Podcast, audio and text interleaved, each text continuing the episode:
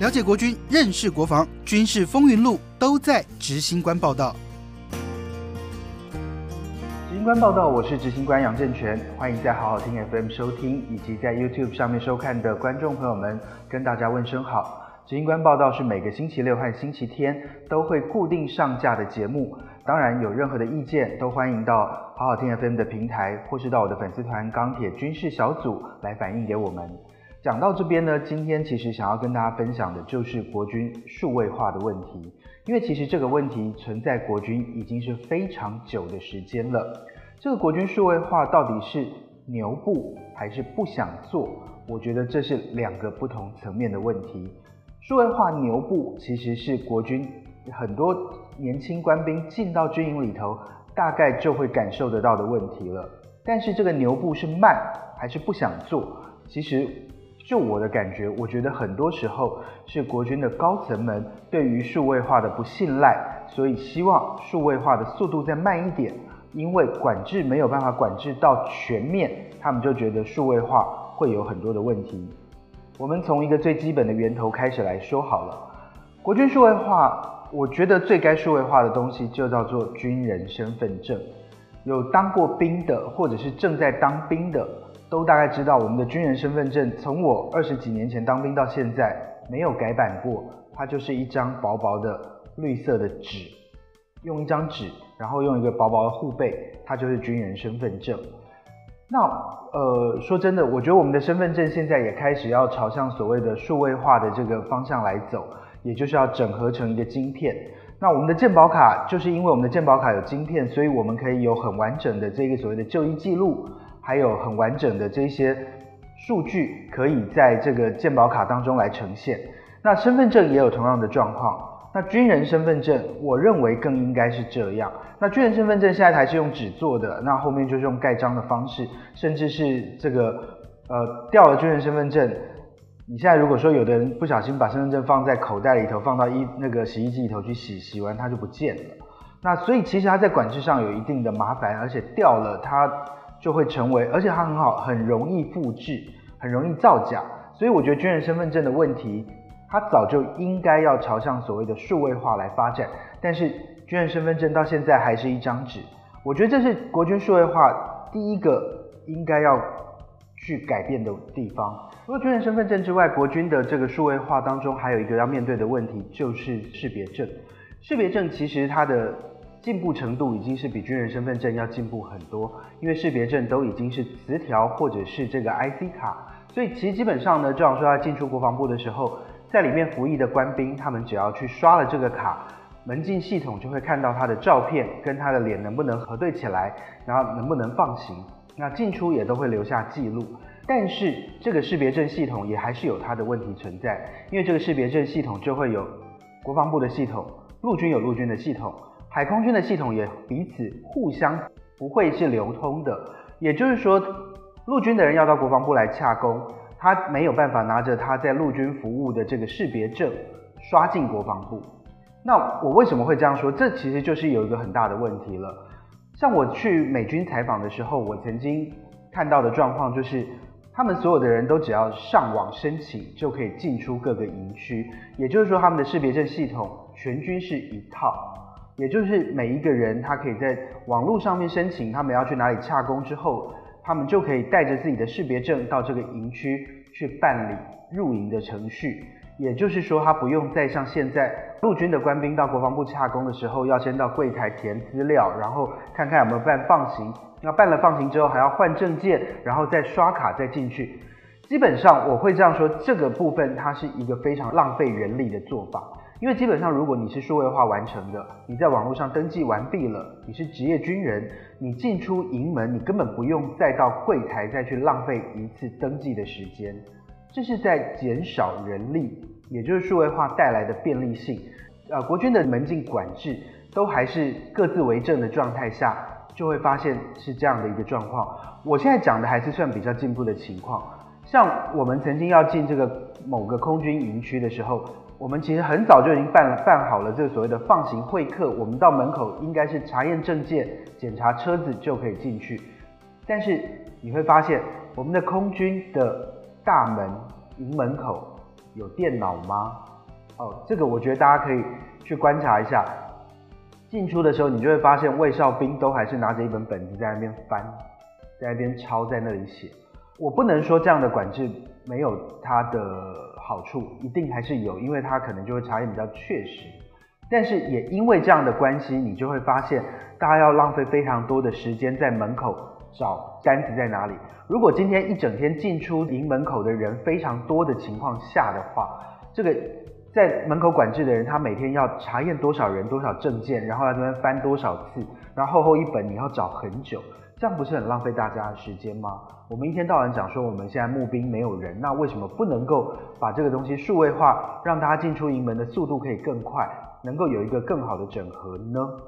当然，国防部前几年回答我就是军人身份证会很快数位化，但我们现在其实也还没有等到。刚刚是我在美军所见所闻啊，而且我觉得数位化还有一个好处，就是官兵去了哪里，他都会留下记录。就很简单的，就像你如果是悠游卡的门禁系统，你在这里刷，那里刷，你这边开了门，那边进了哪里，其实每个人去了哪里都会被看到，都会被知道。那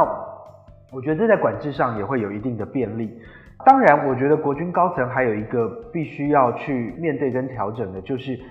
大家总把数位时代带来的相关改变。视为洪水猛兽，所谓的洪水猛兽，就是认为这些东西都会泄密。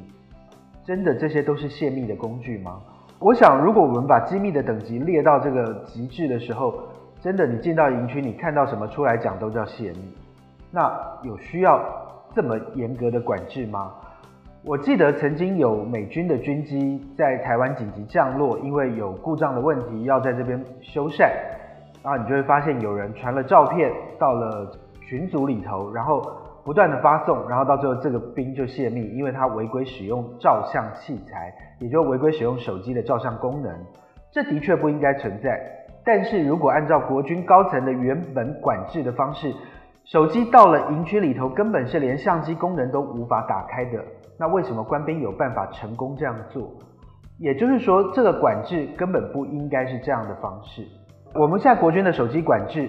基本上用的叫做 MDM，好，那这个系统呢，就是要灌一个这样的 APP，然后进出营门的时候要把这个 MDM 打开，打开来了之后，就是手机进到营区，它会自动的把定位失效，相机功能没有办法使用，然后还有蓝牙功能会自然关闭，WiFi 没有办法连接。这个功能如果打开来顺利的话，进到营区里头，你就会发现这样的情形。那 MDM 要怎么解锁？你必须要离开军营，然后打开 MDM，确定定位，你不是在军营里头，它才会解锁。它是一个有一点点等于是国军自己开发的软体。那 Android 系统它运作上比较没有问题。那 Apple 的系统它是一个黑的 APP，因为苹果系统不认证这个 APP，所以国军高层没有办法把 MDM 系统在 Apple Store 里头去上架，没有办法让官兵自己去下载，也就是说，官兵要把手机交出去，去灌了这个系统之后，才能进营区来使用。也因为这样子，所以当你的手机 Apple 的手机灌了 MDM 之后，苹果他认为你自己灌了一个黑软体在里面。如果当你的手机有问题的时候，它是没有任何的保护。这个 MDM 系统听起来设计好像还蛮厉害的，就是说进到营区里头，你的相机不能用，你的手机定位会自然失效，没有人会知道你在干嘛啊，等等等，就会有一些管制。但是真的是这样吗？我刚刚会讲到美军的战机降落之后，为什么还是有人可以拍照？同样的，美军的战机降在南韩的机场里头的时候，你就会发现南韩的所有的官兵是拿起手机来，全部的人在那边拍照录影，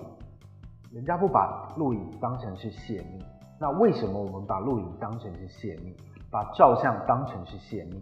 这样的管制一点意义都没有。简单说，如果要泄密，它不用相机一样可以泄密，它一样可以记在脑子里，用手写下来，用纸抄下来，它还是可以泄密。我觉得重点是应该泄密要严办，而不是说把手机当成泄密的工具。它会让一些机密变得很容易拍到手机里头。的确，可能你也会有这样的顾虑跟担心。但是我觉得，如果真的在接触高机密的时候，应该是所有人都要把这些所谓的数位器材，甚至是手要抄抄写写，都应该要被管制。那如果不是这样的情况下的话，有没有必要做这样的管制？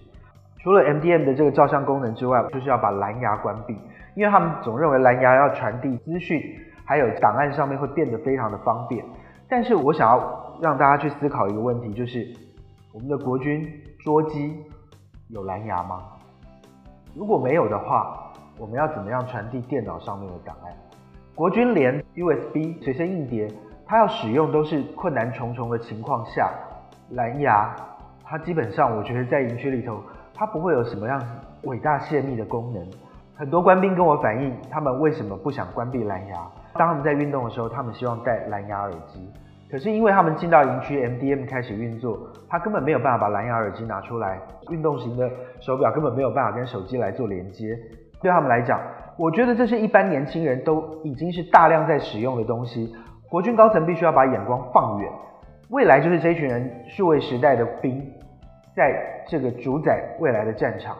他们都只是想要运动而已，有没有必要去管制这样的东西？我觉得对这些官兵来说。蓝牙相机，他们有些时候只是想给自己留个记录。蓝牙只是想要让自己在部队当中运动，还有在寝室里头听音乐可以方便。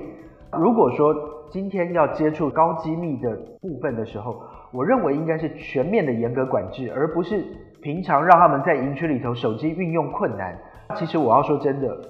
你管制越严，你管制的手段越多，官兵越会想办法去突破。这不是一个好现象，就像其实很多人会怎么样夹带没有 MDM 的手机进去，或者是说，呃，你今天管制了非常多的方式，但为什么有人就是有办法在营区里拍照？我觉得国军高层要去思考这一点，你应该是说泄密要怎么样严办，泄密要如何的被法办，而不是啊、为了怕泄密，然后做了五万种的管制，然后这五万种的管制常常到最后是没有效果。我觉得国军应该真的去认真思考，就是要管制泄密，而不是管制科技。你没有办法违逆科技的时代往前走。如果是这样的情况下，应该还是要回到最根本的地方，怎么样让官兵建立正确的观念，不应该去泄密，泄密应该会被如何的严重法办。那如果说今天，国军高层只认为科技会带来泄密的疑虑，那难道我们要回到最原始的战场吗？就像国军开发的平板电脑没有办法连接手机讯号，没有办法连接什么各种 WiFi，那到底这个数位平板电脑它的作用是什么？我觉得大家应该要把眼光放更远，想更清楚一点。这是今天的执行官报道，谢谢您的收听，我们下次再见喽，拜拜。